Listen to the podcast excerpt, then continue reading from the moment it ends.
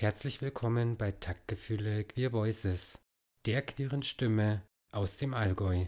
Mein Name ist Markus Pautler und ich nehme dich mit hinter die Kulissen meines Autorenlebens. Einige behaupten, ich wäre zu kritisch. Aber bin ich das wirklich? Authentisch, ehrlich und direkt. Das bin ich in jedem Fall. Bleib dran und beurteile selbst.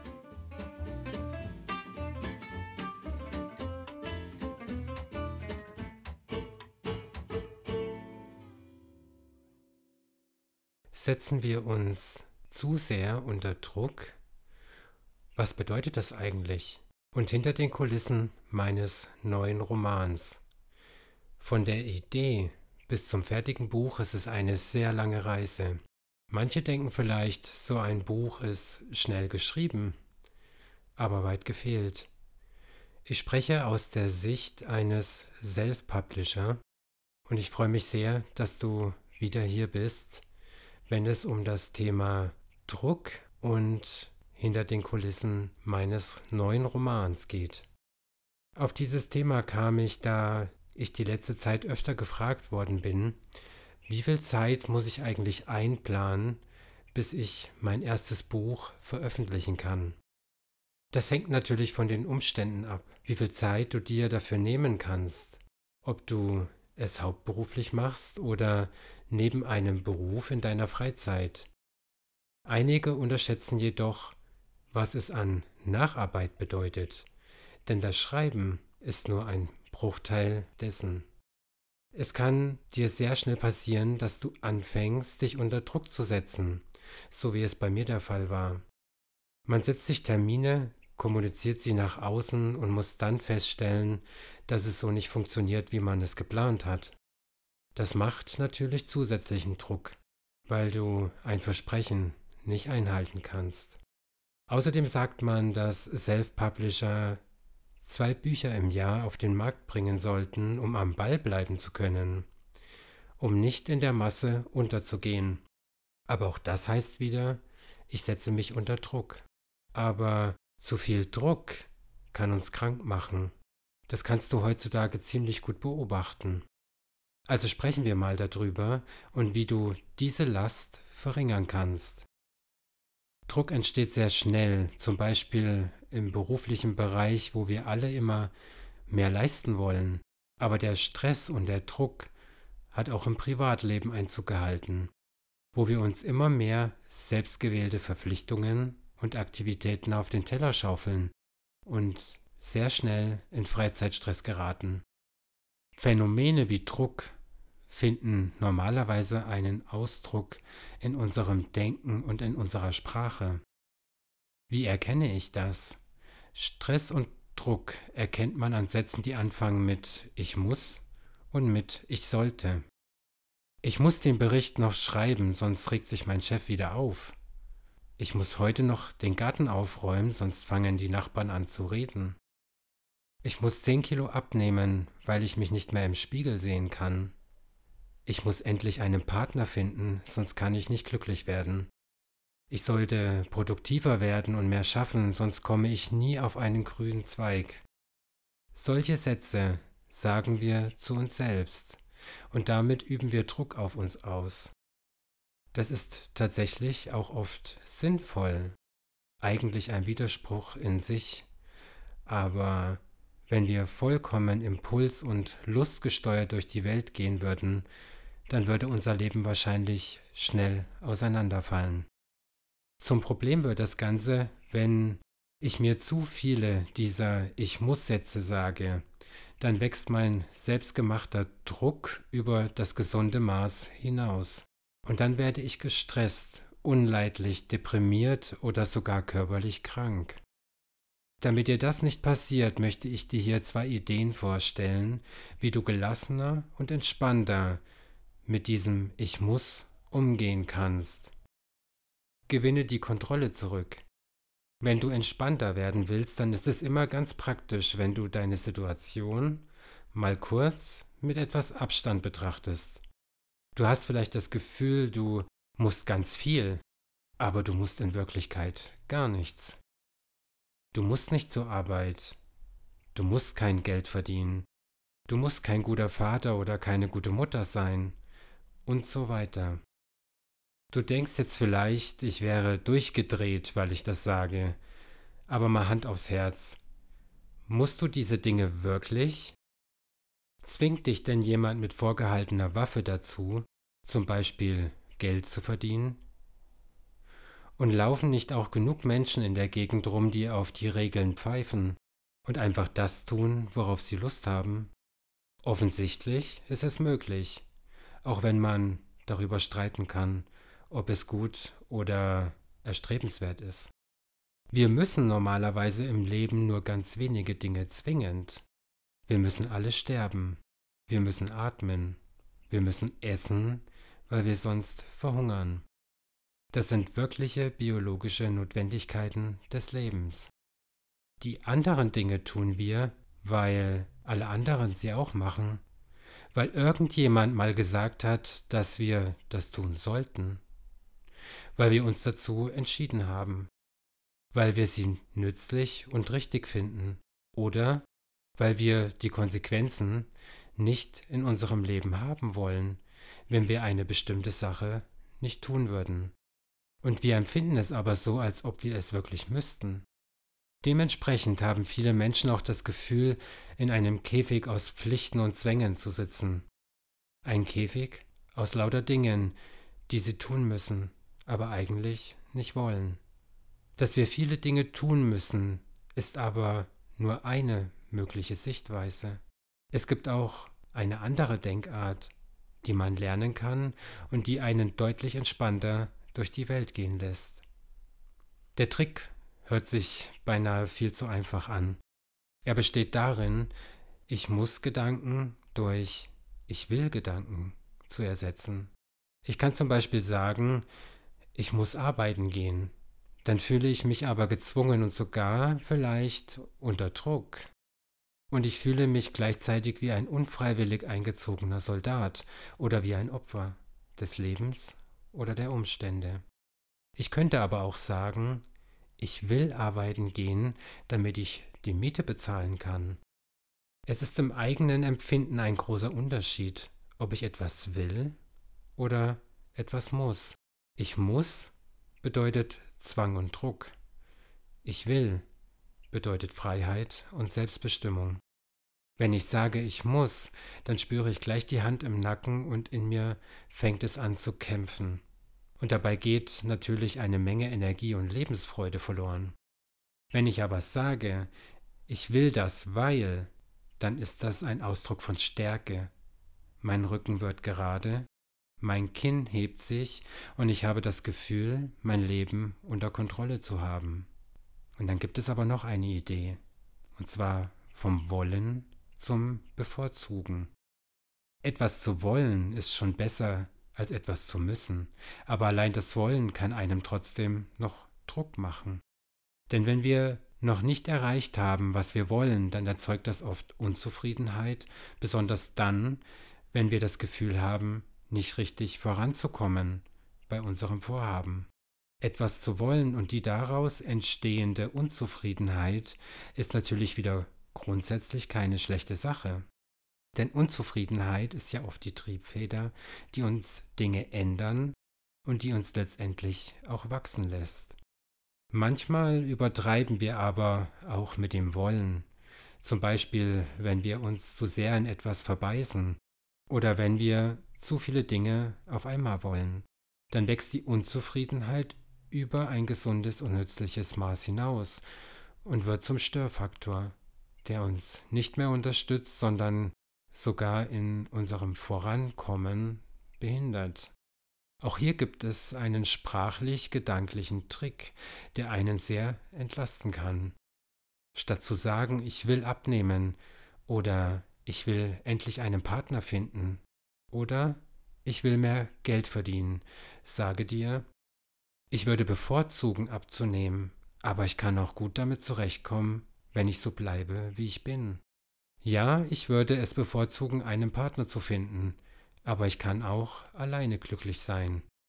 Oder, ja, ich würde es bevorzugen, mehr Geld zu verdienen, aber wenn nicht, dann ist das auch okay für mich.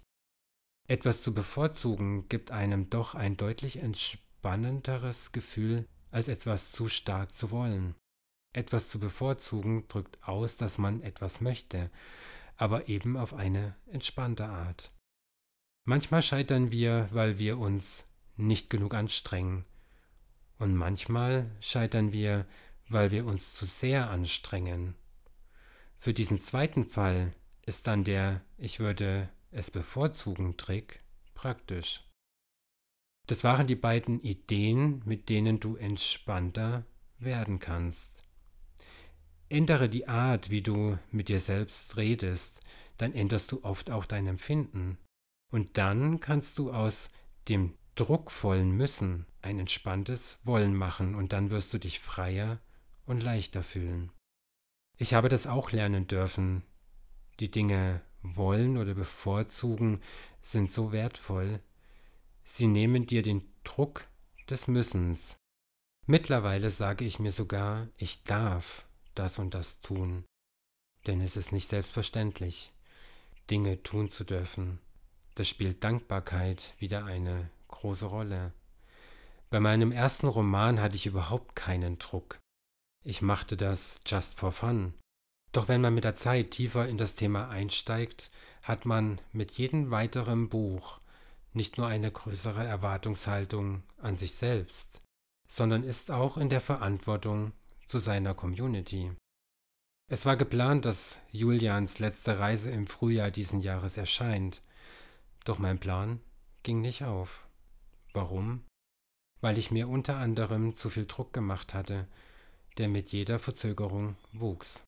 Daher denke ich bewusst über das Dürfen nach, wenn ich spüre, dass ich mir zu viel Druck mache. Aktuell stehe ich mit meinem neuen Roman kurz vor der Veröffentlichung. Anfang September soll es endlich soweit sein. Dann beginnt Julians letzte Reise. Julians Geschichte begleitet mich nun seit drei Jahren. Mit ihm fing alles an. Drei Bücher sind entstanden und der letzte Teil hat es nochmal in sich. Ich werde wieder eine Botschaft mit auf den Weg geben. Eine Botschaft, die mir persönlich sehr am Herzen liegt. Oberflächlichkeit ist das Thema. Beispiel Dating. Früher wusste man nicht, wie sein Gegenüber aussieht, bis man sich zum ersten Date getroffen hatte. Heute hat jeder auf seinem Profil mehrere Fotos von sich und dadurch kann man schon mal einen ersten Eindruck bekommen, wie die Person so ist. Selfies und andere Fotos helfen uns dabei, uns richtig in Szene zu setzen. Wir können selbst entscheiden, auf was wir unseren Fokus setzen wollen. Wir können uns von unserer Schokoladenseite zeigen und wir können zeigen, was wir lieben und gerne machen. Auf diese Art und Weise kann jeder nach seinen persönlichen Kriterien auf die Partnersuche gehen und einen geeigneten Partner anschreiben. Selbstverständlich bezieht sich das jetzt alles nur auf Äußerlichkeiten. Und genau da liegt das Problem. Viele Menschen konzentrieren sich nur mehr auf Äußerlichkeiten, sodass der Charakter zu kurz kommt. Die sozialen Medien sind voll von oberflächlichen Menschen, die hübsche Selfies machen, aber keinerlei Gesprächsthemen, abgesehen natürlich von üblichen Smalltalk, kennen. Sind die Menschen daher so oberflächlich geworden, weil wir über Jahre hinweg gelernt haben, nur auf Äußerlichkeiten zu schauen? Daher war mir wichtig, auf dieses Thema einzugehen. Kommen wir nun aber auch zum zeitlichen Ablauf, meines neuen Romans. Wie ich ja schon gesagt hatte, sind mir einige Fragen gestellt worden und deswegen habe ich so ein bisschen einen zeitlichen Ablauf mal zusammengefasst, denn das Manuskript war fertig geschrieben im Herbst letzten Jahres, also wie du hörst, schon eine ganze Weile her. Ich habe für mich festgestellt, dass ich vom fertig geschriebenen Manuskript bis zur Veröffentlichung circa ein Jahr Nacharbeit einplanen darf. Warum so lange? Weil ich das alles neben einem Vollzeitjob mache. Es ist natürlich bei jedem unterschiedlich. Es kommt auch auf deinen Anspruch an, den du an dich selbst hast. Als ich Julians letzte Reise im Herbst vergangenen Jahres ans Lektorat abgegeben hatte, dachte ich noch, oh, so ein halbes Jahr reicht aus bis zur Veröffentlichung. Aber weit gefehlt. Man unterschätzt schnell die Nacharbeit. Ich bin sehr dankbar, dass ich ein Lektorat gefunden habe, bei dem sich im Laufe der Zeit ein so wertvolles Vertrauensverhältnis aufgebaut hat. Inzwischen verstehen wir uns blind und wissen mittlerweile, wie der andere tickt und wie er arbeitet. Also spart das auch ein bisschen Zeit im Vergleich zum Anfang. Aber ganz anders ist es bei der Covergestaltung. Da war ich über die Jahre am Ausprobieren. Das erste erstellte ich noch selbst. Warum? Weil ich bei diesem Buch, wie ich schon sagte, noch keinen Druck hatte. Einfach ausprobieren war für mich die Devise. Was hatte ich denn zu verlieren? Ich sah auch nie einen Gewinn im finanziellen Sinne dahinter. Mir war es wichtig, auf ein Thema aufmerksam zu machen, über das zu wenig gesprochen wurde und immer noch wird. Daher ist es mir so wichtig, Botschaften mit auf den Weg zu geben. Mit Chris von Cover Design habe ich einen neuen Geschäftspartner an meiner Seite, bei dem es genauso war wie bei meinem Lektorat damals.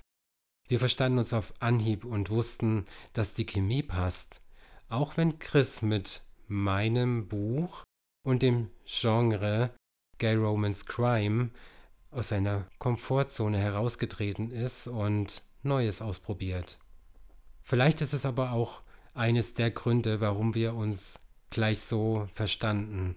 Chris wollte was Neues ausprobieren und ich, ich hatte Vertrauen und sagte mir, schau, was passiert. Es war, glaube ich, Ende Mai, Anfang Juni, als wir in Kontakt traten. Inzwischen ist das Cover fertig und ich bin mehr als begeistert. Es ist einfach wundervoll geworden und ich bin dankbar, dass ich vertrauen und loslassen konnte. Zwar hatte ich genaue Vorstellungen, doch war auch offen für Neues, und somit hat Chris seine Ideen mit eingebracht, die im Nachhinein sinnvoller und besser waren als meine. Aber ich bin auch kein Designer und es ist nicht mein Gebiet, sonst hätte ich das auch selber machen können. Man darf gern mal die Kontrolle abgeben und die Fahrt genießen. Und daher danke nochmal an Chris für seine tolle Arbeit. Wie ist der aktuelle Stand im Moment? Das Manuskript steht, der Klappentext auch und es ist bereits formatiert, das heißt, der Buchsatz steht. Auch das Cover ist fertig. Warum also noch warten? Bei Julians letzter Reise mache ich nun etwas, das ich vorher in diesem Stil noch nicht gemacht hatte. Ich hatte Testleser gesucht, die das Buch testlesen. Auch das braucht Zeit. Ein Monat, um genau zu sein. Ich plane mir diese Zeit ein, da es danach noch Feinheiten zu korrigieren gibt. Bei einem Buch von über 400 Seiten bleibt es nicht aus, dass sich Flüchtigkeitsfehler oder Tippfehler einschleichen auch wenn man es oft gelesen hat. Oder gerade deshalb gehen ein manche durch die Lappen. Daher braucht es nach dem Testlesen noch Zeit, um diese auszubügeln, bevor ich das Buch auf Amazon hochlade.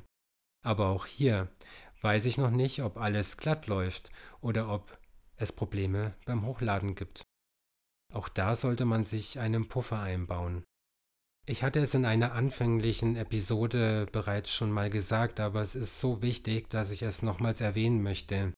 Wenn du ein Buch schreibst und du das erste Mal bei Amazon veröffentlichen solltest, nehme nicht die ISBN-Nummer von Amazon. Kaufe dir im Vorfeld eine deutsche, sonst kann dein Buch nicht im VLB gelistet werden. Ein Fehler, aus dem ich bei meinem ersten Mal gelernt hatte. Denn da ist es mir so passiert. Ich dachte mir, die paar Euro kann ich mir sparen. Ganz großer Fehler. Und da wären wir auch schon beim Budget. Von der Idee bis zur Veröffentlichung eines Buches kann man mit einem vierstelligen Betrag rechnen. Allein, wenn du jemanden beauftragst, der dir dein professionelles Cover erstellt, kostet das, sag ich mal, ab ca. 500 Euro aufwärts. Wenn du im Self-Publishing veröffentlichst, sprich ohne einen Verlag, kann sich das nicht jeder leisten. Wie du hörst, braucht es nicht nur ein großzügiges Budget, sondern mehr Nacharbeit wie das Schreiben selbst. Das darf man wahrlich nicht unterschätzen. In der Summe bei diesem Roman ein Jahr. Ich war froh, dass es sonst keine großen Zwischenfälle gab, wie Krankheit zum Beispiel. Das hätte nochmals Zeit gekostet. Aber es ist auch nicht so, dass man das Manuskript ans Lektorat gibt und es kommt zurück und ist fertig. Nein, dann heißt es Szenen anpassen oder gar umschreiben. Manche Dinge müssen noch ausgeschmückt oder verändert werden, dafür können andere gestrichen werden. Auch das kostet Zeit und vor allem Geduld. Auch das lernt man, bis so ein Projekt beendet und abgeschlossen ist. Geduld. Ich glaube, dass ich nun mit Julians letzter Reise einen guten Abschluss für ihn gefunden habe. Die Geschichte hat es nochmal in sich und klärt viele Dinge aus den vorhergehenden Büchern auf. Aber eins noch dazu, man braucht nicht alle drei gelesen haben, um die Geschichten zu verstehen, denn jede Geschichte steht einzeln für sich. Aber wenn man sie kennt, taucht man in das Leben von Julian, Ben, Tim und den anderen noch tiefer ein. Es ist gerade eine sehr aufregende Phase für mich so kurz vor der Fertigstellung und der Veröffentlichung. Man möchte einfach nur noch sein Baby nach draußen geben. Es bleibt auch spannend, wenn ich das Probebuch bestelle, wie es vom Druck her aussehen wird. Das ist auch nochmal etwas, was wirklich Nerven kosten kann und wo sich eine Veröffentlichung nochmals verschieben kann. Aber bleiben wir optimistisch. Es wird alles gut gehen, da bin ich sicher. Kommen wir nochmal kurz zum Thema Druck zurück. Nachdem ich mir eine Schreibpause in diesem Jahr gegönnt hatte, also ich sage ganz bewusst gegönnt, da ich mich so unter Druck gesetzt hatte, abliefern zu wollen, um dir da draußen was bieten zu können. Schnell musste ich aber feststellen, wie wichtig diese Pause für mich war. Ich war im wahrsten Sinne ausgebrannt. Fast zweieinhalb Jahre hatte ich nonstop geschrieben und ich merkte, wie dringend ich eine Auszeit gebraucht hatte. Auch wenn ich weiß, dass es im nächsten Jahr wahrscheinlich keinen neuen Roman von mir geben wird, sondern erst im übernächsten. Dieser Gedanke hatte mich Anfang des Jahres so unter Druck gesetzt, dass ich damit nur schwer umgehen konnte. Aber es war unter anderem dieses Projekt mit meinem Podcast, das mir den Druck genommen hatte weil ich so weiß, weiterhin mit euch im Austausch zu sein. Geplant ist es, das Thema Hörbuch in Angriff zu nehmen. Auch wieder Neuland für mich. Ich bin gespannt, wie sich das entwickeln darf. Auch wenn es im nächsten Jahr vielleicht keinen neuen Roman von mir geben wird, darfst du dich auf spannende Themen freuen. Hier möchte ich nochmal erwähnen, dass ich mein Autorenleben neben einem Vollzeitjob gestalte. Wenn das Schreiben dein Hauptberuf ist, geht alles viel schneller, das ist vollkommen klar. Aber die Arbeit mit der Veröffentlichung ist nicht getan. Dann beginnt die Arbeit im Bereich Marketing. Im Selbstverlag darfst du dich allein darum kümmern, denn das Werk, das man nach draußen gibt, möchte ja auch gesehen werden. Das kostet natürlich auch wieder Zeit und Geld. Auch hier darf man noch kräftig in die Tasche greifen, wenn man keinen Verlag hinter sich stehen hat oder noch nicht so bekannt ist, dass sich die Medien um dich reißen. Zu Julians Reise wird es einen neuen Buchtrailer geben. Auch das kostet wieder Geld und Zeit. Zeit, die einem beim Schreiben fehlt, aber dennoch so wichtig ist. Deshalb heißt es Werbung machen. Daher bin ich so dankbar für jede Weiterempfehlung. Denn auch dies sorgt für mehr Sichtbarkeit und ist oft so viel mehr wert als alles andere und sie kostet kein Geld. An solch Beispielen merkt man schnell, wie wichtig einem Dankbarkeit ist. Ich möchte die Möglichkeit nutzen, meinem Mann Danke zu sagen, der sehr geduldig ist mit der vielen Zeit, die ich in meine Projekte investiere. Aber das beruht auf Gegenseitigkeit. Auch er braucht viel Zeit für sein Hobby, den Pferden. Umso mehr genießen wir die Zeit, die wir miteinander verbringen dürfen. Wir schätzen sie und sind beide so dankbar dafür. Vielleicht ist das auch das Geheimnis, warum wir so respektvoll miteinander umgehen und uns gegenseitig unterstützen, wo wir nur können. Ich danke dir, dass du wieder hier warst Und ich würde mich sehr freuen, wenn du dir die Zeit nimmst und mich weiterempfiehlst. Bis dahin, pass gut auf dich auf. Schön, dass du bist. Bis bald, dein Markus.